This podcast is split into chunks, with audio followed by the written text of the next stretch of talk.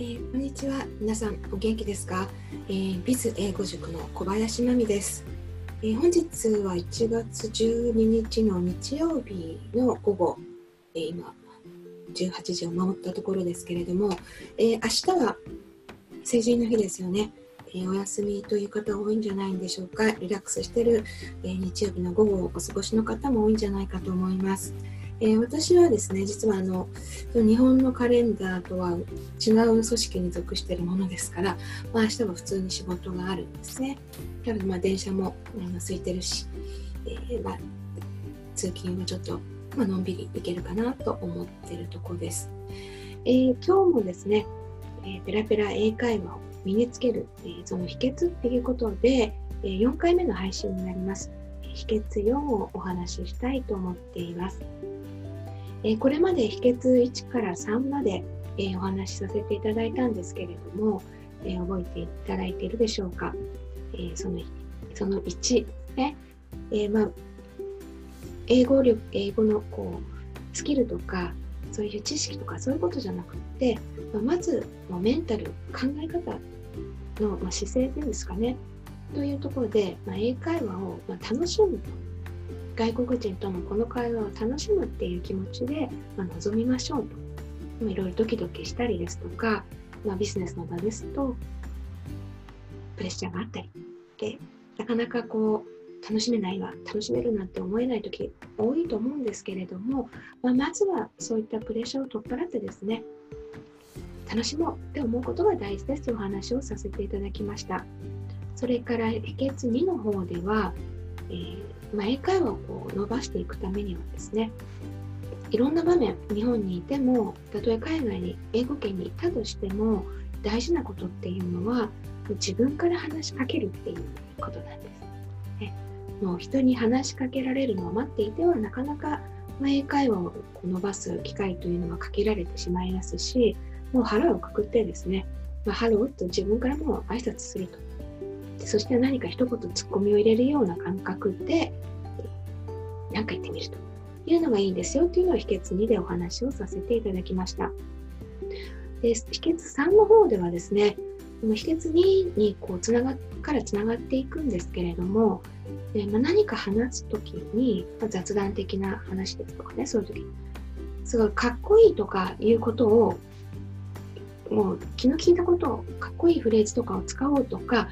完璧に正しい文章で言おうとか必ず伝わるプロナンセーションですね発音を気にかけて使うとかっていうことはもうなしにして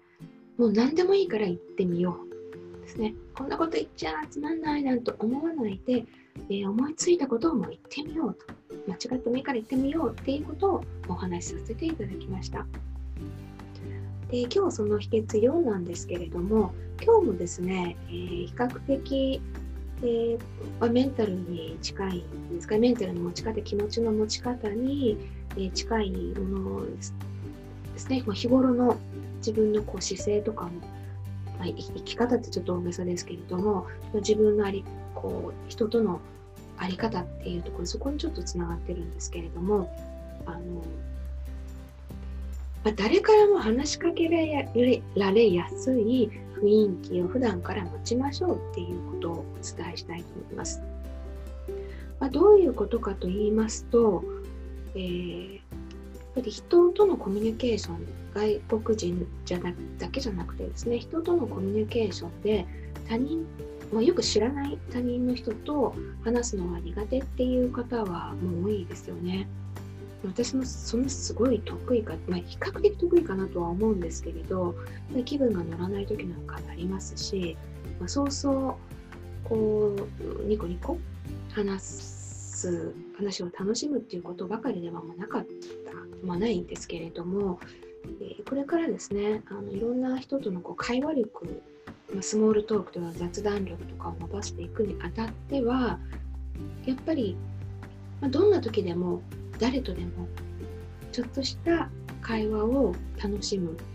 また話しかけられやすいっていう雰囲気を持ってるっていうことが大事じゃないかなと思っています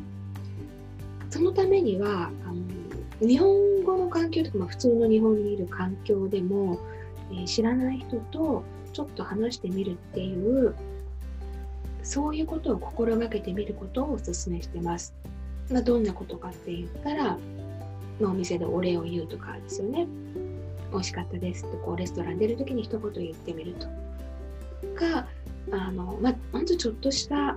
まあ、声かけをこう知らない人と一期一会の会話を、まあ、楽しんでみるっていう、まあ、そんなイメージなんですね。ま、私は割と下町チックなところも今も下町なのかな？あの今だいぶスーパーとかになっちゃったんですけれどもやっぱり地元のお店とかがちょっと残ってるところに住んでますので、まあ、そういうとこですねお豆腐屋さんとかに行ったらあの、まあ、ひ一言なんか言ってみるようにしてます。で一言も例えばお豆腐屋さんに何言うのかって言ったらあんまりその世間話をねするっていうのも相手ももう忙しいでしょうしあのそそんなにはことはしないんですけれども例えばこれはあの厚揚げとか作ったら厚揚げとかってどうやって食べるのが美味しいんですかみたいな相手がこう、まあ、プロとしてなんかアドバイスもらえそうなことを、まあ、別にそんなに厚揚げ食べたくなくても、まあ、聞いてみるとかですね。っていうことを、まあ、私自身も心がけていて知らない人と話すあの垣根をこうなるべく日頃から、まあ、下げるっていう努力をしています。まあ、これなんで大事なのかなと、まあ、思うのがですね、まあ、私自身も今まで振り返ってそんなに英語の環境で楽しく過ごせたばかりばかりではない時代がありますからあのそういう時ってあんまり楽しそうな顔を多分私してなかったと思うんですよね。と、確かその1ヶ月1の時にちょっとお話ししたかなと思うんですけれども、まあ、随分前にはなるんですが私オーストラリアに仕事で駐在してたことがあるんですけれども結構オフィスがですねの上司が厳しい方だったんですよね。であんまりこう英会話伸ばすとかいう以前に仕事を楽しなかなかちょっと楽しめない時代がありまして期待してたのはオーストラリアの人なんてフレンドリーだろうと思っていったっていうこともあって、うん、一層こう自分を落ち込んでたかと思うんですがおそらくですねその時私ま、その人、その上司以外にもたくさんいろんな同僚、会社の中にはいたはずなのに、あんまり話しかけ、こう話しかけるなモード出してたかなっていうちょっと反省してる時が、ことがあるんですよね。もっとやっぱり普通にフレンドリーにオープンに自分自身がしていたらもっといろんな会話がいろんな同僚とできたであろうし、まあ、私の英語力ももっと伸びたであろうしもっと何かを学ぶ機会もあっただろうしっていう、まあ、反省が実はあるんですね。まあ、そんなことをですねあのもし同じような環境にある方がいらしたらそこはこう、うん、気持ちを変えてですねいろんな人とこう話しかけられる話すそういう状況があればあるほど英会話力って伸びていくので、えー、まあ、そういう気持ちを持っていただけたらななんていうふうに思っています。はい。えー、ね、あの、秘訣2のところでは、まあ、自分からどんどん話しかけようっていうふうなことをお話ししましたけれども、まあ、やっぱりあの話しかけるだけじゃなくて話しかけられるっていう機会が増えれば増えるほど、えー、会話の機会って増えますしやっぱりなんか会話をすることで映画英会話っていうだけじゃなくて皆さんも何か学ぶこととか気づきがあったりすると思うんです。まあ、そういうことにですねあの話しかけられやすいっていう私今ずっとビジネスの中心に私の経験をお話ししましたけれども皆さんも今年は、えーね、外国人の旅行者の人もたくさんいて、よくこうね、大きいトランクを持って、エアビーとかを探してる人とかいないですか？あ、まあ、場所にもよるのかな？私が住んでるところは結構エアビーがあるみたいで、まあ、駅から、あの、ゴロゴロと大きい荷物を持って、まあ、携帯で地図一生懸命見ながら場所を探してるなんていう外国人の人がいるんですね。えまあ、私、その時に、まあ、こうそ実は私今住んでるとこそんな長くなくて、そんなにこう自信ないのと、あの地理にですね、自信がないのと、ちょっとまあ方向音痴とかにいろいろあったりして、携帯で今見てるから大丈夫かななんて思ってスルーして横を通り過ぎようと、まあ、しちゃうんですけど、まあ、その時にですね、ふと、あ、私自分のこの本人も偉そうに話しかけられやすいようにとか、自分で話しかけようとか言ってるなと 思って、私も、Can I help you?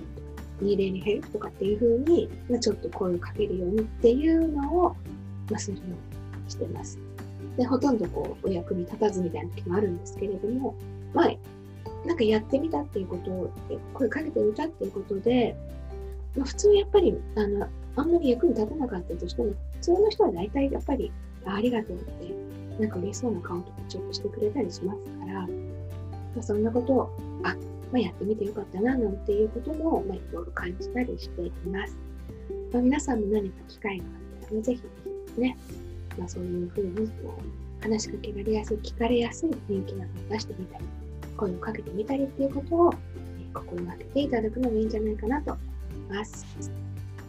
はい、えー、今日も、え最後までご視聴いただきましてありがとうございます。また明日、えー、秘訣5を話していきます。秘訣10に至るまではですね、あ